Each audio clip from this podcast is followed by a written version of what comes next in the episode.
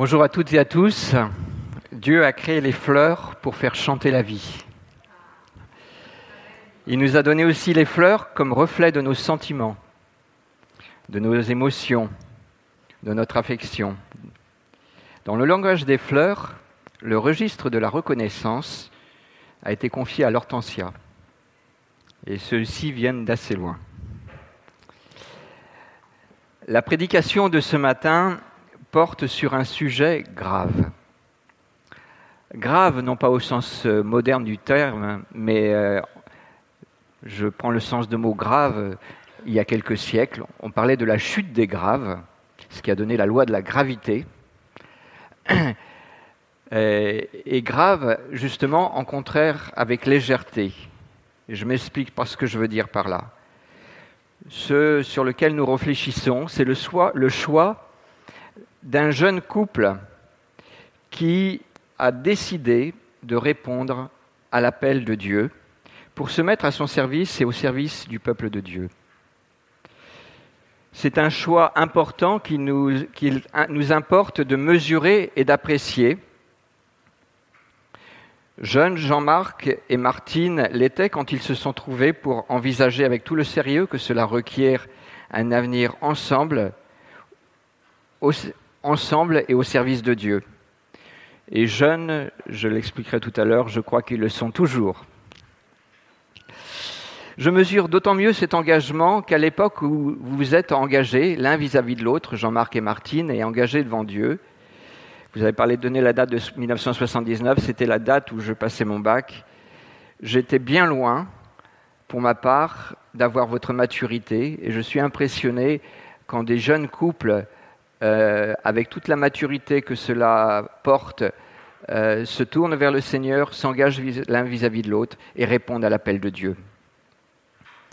Ainsi, de 1982 à 1985, vous avez étudié à l'Institut d'Emmaüs, vous nous l'avez rappelé tout à l'heure, vous êtes rendu disponible pour euh, vous former et vous avez été bien sollicité avec cette formation tout au long des années.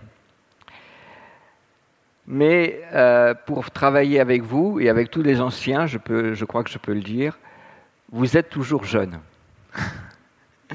vous êtes jeune parce que vous gardez cette fraîcheur d'esprit que, que donne la grâce, l'espérance et l'amour. Et j'avais ce matin à cœur que l'on lise, avant de lire l'Écriture, un texte du général MacArthur.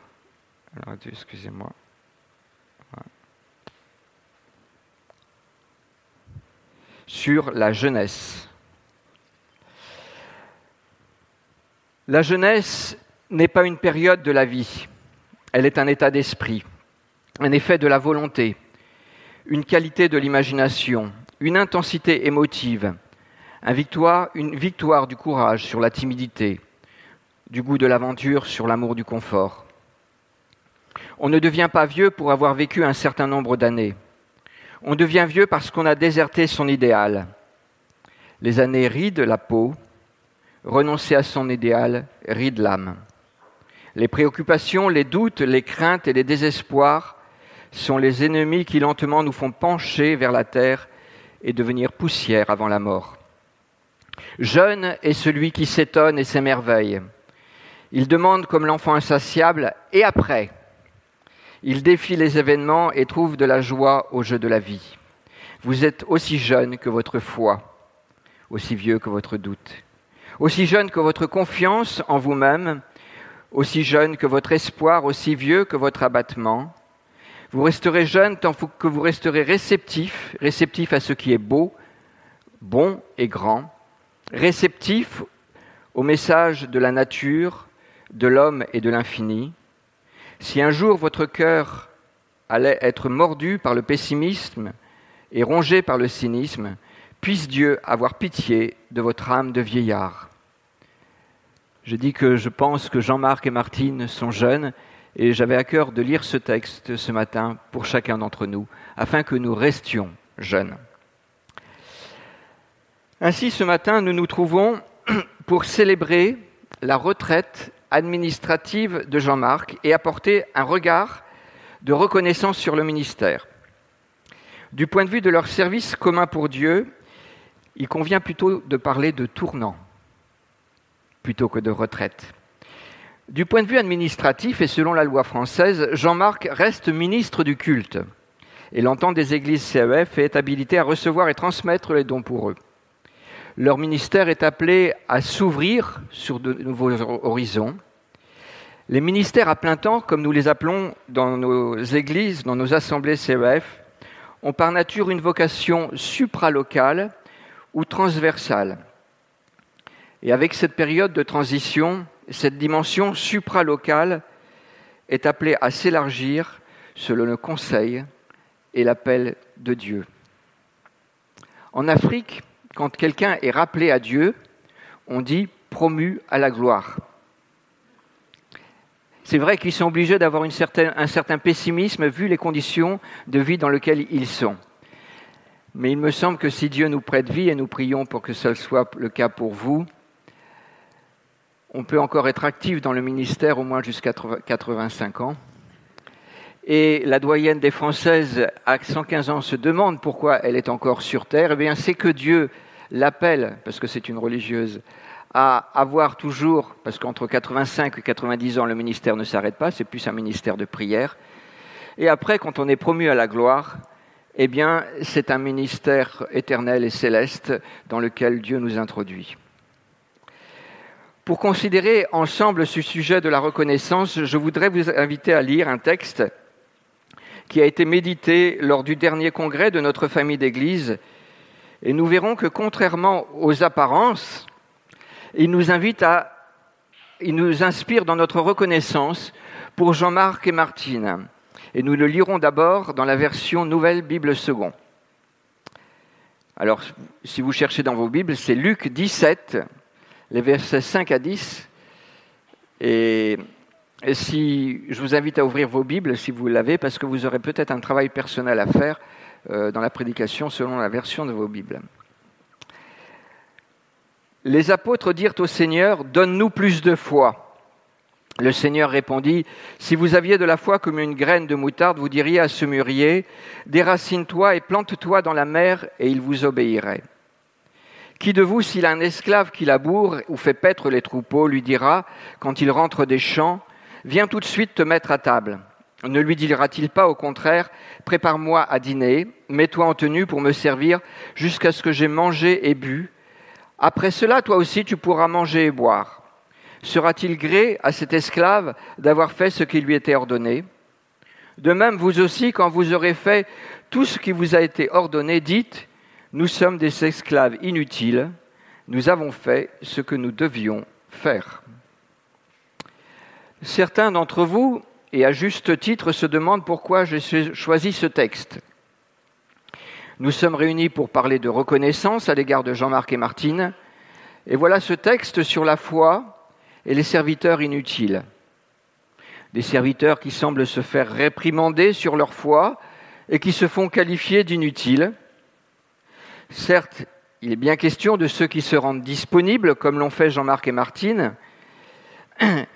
Et ce texte s'adressait d'abord aux apôtres, qui furent les premiers par ceux qui se rendirent disponibles et euh, se levèrent et laissèrent tout tomber quand ils l'entendirent dire Viens et suis-moi.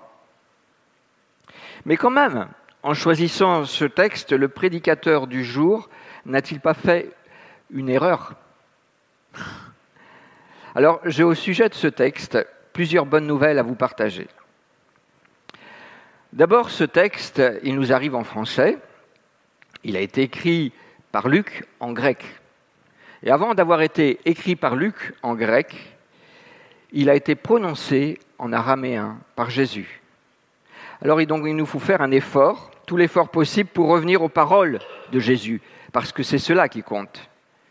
Mais nous avons une aide pour cela, et c'est la première bonne nouvelle. Le texte est pour nous compréhensible parce que le Saint-Esprit est là pour nous aider à saisir les paroles de Jésus et ce qu'elles veulent dire pour nous. Il y a une autre bonne nouvelle au sujet de ce texte, c'est que c'est une parole de Jésus. Et toutes les paroles de Jésus sont agréables. superbes. Alors il faut les écouter et il faut les comprendre. Et enfin, j'ai une troisième bonne nouvelle pour vous ce matin, c'est que Dieu n'a pas de serviteur inutile, contrairement à ce qu'on pourrait croire lire dans ce texte. Et que quelque part, si vous avez un crayon à papier, vous pouvez corriger le mot inutile qui est dans vos Bibles, et vous verrez un mot que vous pouvez mettre à la place tout à l'heure. Il y a au moins deux raisons pour lesquelles on peut corriger. La première, elle est théologique. Dieu ne fait rien d'inutile et il n'a donc pas des serviteurs inutiles. Je dirais même que Dieu ne fait que des choses belles et extraordinaires. La deuxième raison qui nous pousse à corriger, c'est que le mot qui est utilisé en grec, akrios, est un mot qui est difficile à traduire. Il y a un privatif, le a privatif. Quelquefois, il peut désigner quelque chose de, sans valeur. Quelquefois, il peut même avoir un sens vraiment négatif. Mais visiblement, dans ce texte, il n'est pas juste de le traduire par inutile. Il y a tout un travail exégétique qui a pu être fait. Et si vous regardez beaucoup d'autres versions, en fait, euh, vous verrez qu'on ne trouve plus ce mot d'inutile. Alors on va lire dans une nouvelle version une version au langage très simple qui a été écrite d'abord pour l'Afrique francophone. Et même si elle est simple, elle est faite pour des gens qui ont un accès limité à l'éducation, elle est remarquable euh, dans son esprit de traduction. Donc je vous invite à lire dans la version Parole de vie. C'est étonnant, dans cette version, il n'y a que le présent, pour simplifier, euh, mais Dieu nous parle toujours au présent. Les apôtres disent au Seigneur, donne-nous une foi plus grande. Le Seigneur répond, si votre foi est aussi petite qu'une graine, vous pouvez dire à cet arbre, arrache tes racines d'ici et va te planter dans la mer. Il vous obéira. Supposons ceci, l'un de vous a un serviteur, il laboure les champs ou il garde les troupeaux. Quand le serviteur revient des champs, vous ne lui dites pas, va vite manger. Au contraire, vous lui dites, prépare mon repas, ensuite change de vêtements, viens me servir pendant que je mange et que je bois. Après, tu mangeras et tu boiras à ton tour. Vous ne remerciez pas votre serviteur parce qu'il a fait ce que vous avez commandé. C'est la même chose pour vous maintenant. Quand vous faites tout ce que Dieu vous commande, dites, notez la différence, nous sommes des serviteurs ordinaires. Nous avons fait seulement ce que nous devions faire. Notons deux différences dans cette traduction. D'une part, la foi, le texte part sur une question des disciples et les disciples qui voulaient une plus grande foi. Et Jésus leur dit, mais la foi, et la foi est un don de l'esprit que vous avez, est suffisante. Mettez-la en œuvre. si votre foi est aussi petite qu'une graine, vous pouvez dire à cet arbre, et elle est suffisante. La foi que le Seigneur nous a donnée est capable de choses extraordinaires. Elle est suffisante pour chacun d'entre vous et pour vous, Jean-Marc et Martine, pour la suite de votre ministère. Quelle bonne nouvelle. Seconde chose, les serviteurs ne sont pas inutiles, mais ordinaires. Vous êtes Jean-Marc et Martine, nous sommes des serviteurs ordinaires au service d'un Dieu extraordinaire. J'ai été récemment opéré de la cheville droite j'ai tendance à avoir la cheville qui enfle. Et je ne suis peut-être pas le seul. Mais bonne nouvelle, Jésus vient à notre aide. Il est certes extraordinaire, notre Seigneur, et il l'assume très bien. Il n'a pas les chevilles qui enflent. Mais nous, nous ne sommes que des serviteurs ordinaires et qui doivent savoir que nous ne sommes que des serviteurs ordinaires. Des serviteurs tout contents de faire leur devoir parce qu'ils ont reçu le mandat de celui que les cieux des cieux ne peuvent contenir. Quel privilège Quel honneur Quelle grâce de pouvoir répondre avec à un si grand appel et y répondre avec humilité et simplicité. Mais le caractère extraordinaire de la mission peut susciter chez nous une inflammation des chevilles. Alors si on commence à avoir les chevilles qui enflent parce que nous nous avons introduits dans cette mission extraordinaire, disons-nous bien que nous avons un petit problème, pas simplement aux chevilles, mais qu'en fait nous commençons à faire mauvaise route. Et ce texte-là est aussi pour nous aider dans ce sens. Parce que si on a les chevilles qui enflent, quelque part, c'est que quelque part on est en train de lâcher la main de celui qui nous entraîne dans la mission, dans l'œuvre qui nous a confiée. Et cela est bien triste. En fait, c'est un peu comme si on avait été invité dans un trois étoiles du guide Michelin, et puis qu'on se trompe d'adresse et qu'on arrive dans un McDo. Bon, j'ai rien contre les McDo, mais quand même. Alors, dans ce texte, le Seigneur nous invite à nous tenir à notre place, des serviteurs ordinaires et obligés au service d'un Dieu extraordinaire. Revenons au sujet de notre prédication. En quoi ce texte nous aide-t-il dans notre démarche de reconnaissance? La reconnaissance, et c'est leurs hortensias qui le disent, paraît-il, est quelque chose de fondamental. Dans reconnaître, il y a connaître. Il s'agit d'être reconnu pour ce que nous sommes. Et c'est aussi un besoin que nous avons. Et quelque part, ce texte, la Bible et ce texte de Luc 17 nous aident dans ce processus de reconnaissance. Et nous allons le voir dans la suite des textes que nous allons lire, il nous assure que c'est Dieu, lui seul, qui nous assure d'une juste et bonne et parfaite reconnaissance. Quelle bonne nouvelle nous pouvons prendre conscience du fait qu'il le fait et qu'il le fera. Je vous invite à faire quelques lectures. Jésus nous accueillera avec honneur au terme de notre service. Il en parle dans la parabole des talents. Celui qui avait reçu deux talents s'approcha aussi et dit, Seigneur, tu m'as confié deux talents, voilà, j'en ai gagné deux autres. Son maître lui déclarera, Très bien, serviteur bon et fidèle. Tu as été fidèle pour peu de choses, je t'en confierai beaucoup. Entre dans la joie de ton maître.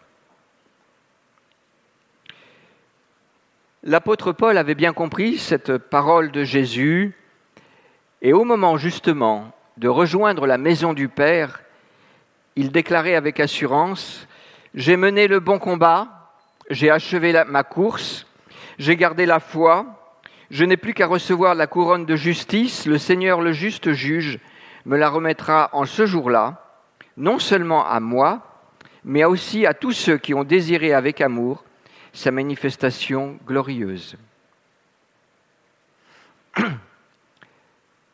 Jésus nous prépare une place. Quand je serai parti, nous dit-il, vous préparez une place, je reviendrai, je vous emmènerai auprès de moi, afin que là où je suis, vous, vous, vous soyez, vous aussi.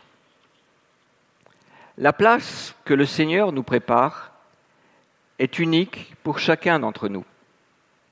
Elle se construit dès à présent au travers des engagements de vie que Dieu nous donne de saisir sur cette terre. Jésus nous prépare une place et c'est aussi avec l'histoire où il nous donne de marcher aujourd'hui qu'il la prépare. Jésus précise le caractère unique de notre destinée devant lui. Quelle reconnaissance nous pouvons nous attendre de sa part? Celui qui a des oreilles, qu'il entende ce que l'Esprit dit aux églises. Au vainqueur, je donnerai de la manne cachée.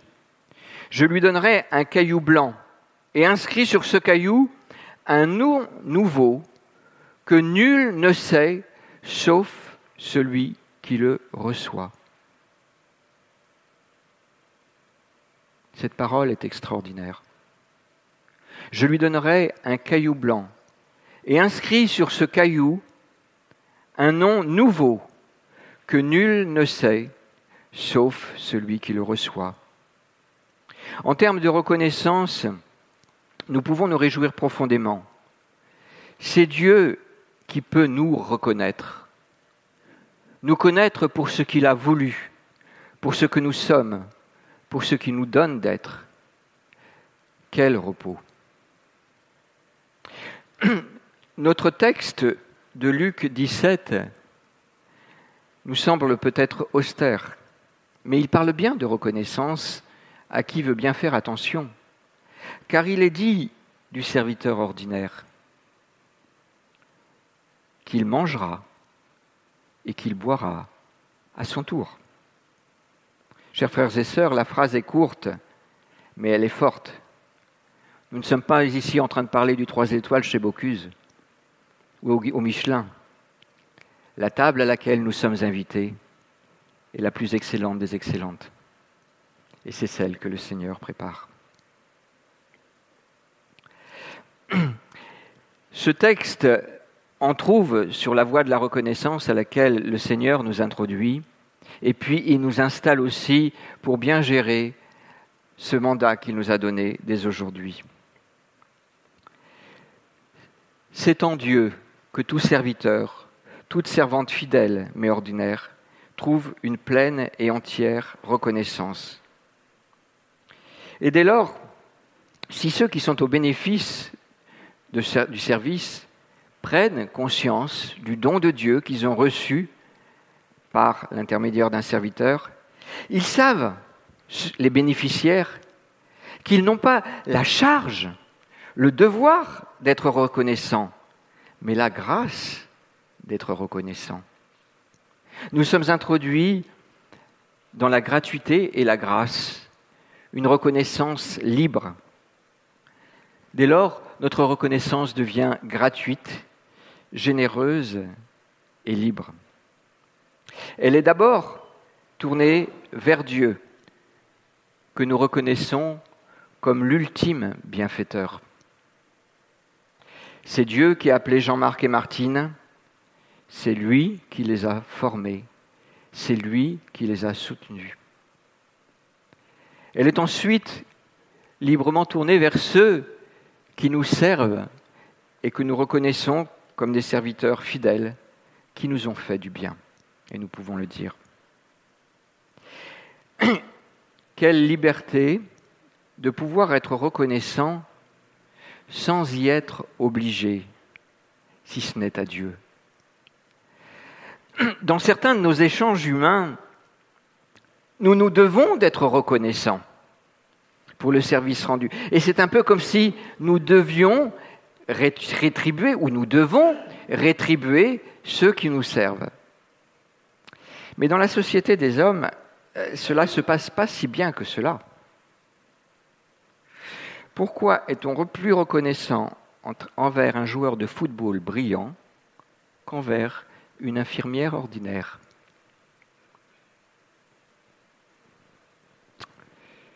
Nos échelles de reconnaissance, surtout quand elles se traduisent en espèces sonnantes et trébuchantes, sont plutôt injustes. Dieu nous introduit dans la grâce et la gratuité de la reconnaissance au travers d'une certaine triangulation de la reconnaissance. C'est à Dieu que nous devons toute reconnaissance. Et c'est Dieu qui seul peut bien reconnaître les vertus des services qui lui sont rendus et sont rendus aux hommes. Ainsi, quand nous avons beaucoup reçu d'un frère, d'une sœur, nous ne sommes pas inquiets de bien exprimer notre reconnaissance c'est Dieu qui reconnaît à sa juste valeur celui qui sert. Excusez-moi. Mais nous sommes désormais libres pour remercier Dieu de nous avoir donné cette sœur, ce frère.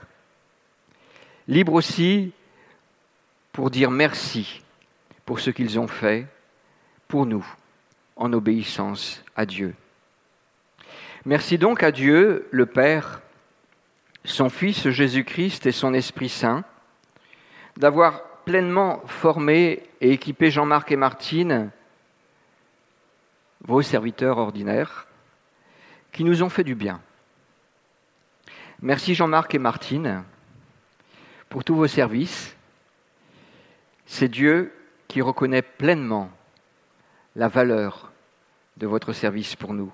Et il saura le faire bien mieux que nous, mais nous voulons dès à présent le faire dans notre dimension humaine et exprimer ce que vous avez fait de bien pour nous. Et en conclusion de cette prédication, je voudrais vous inviter à applaudir avec un grand merci. Applaudir Dieu qui a appelé et accompagné Jean-Marc et Martine tout au long de leur ministère. Et applaudir Jean-Marc et Martine selon ce processus de triangulation qui ont répondu à cette invitation avec un grand merci.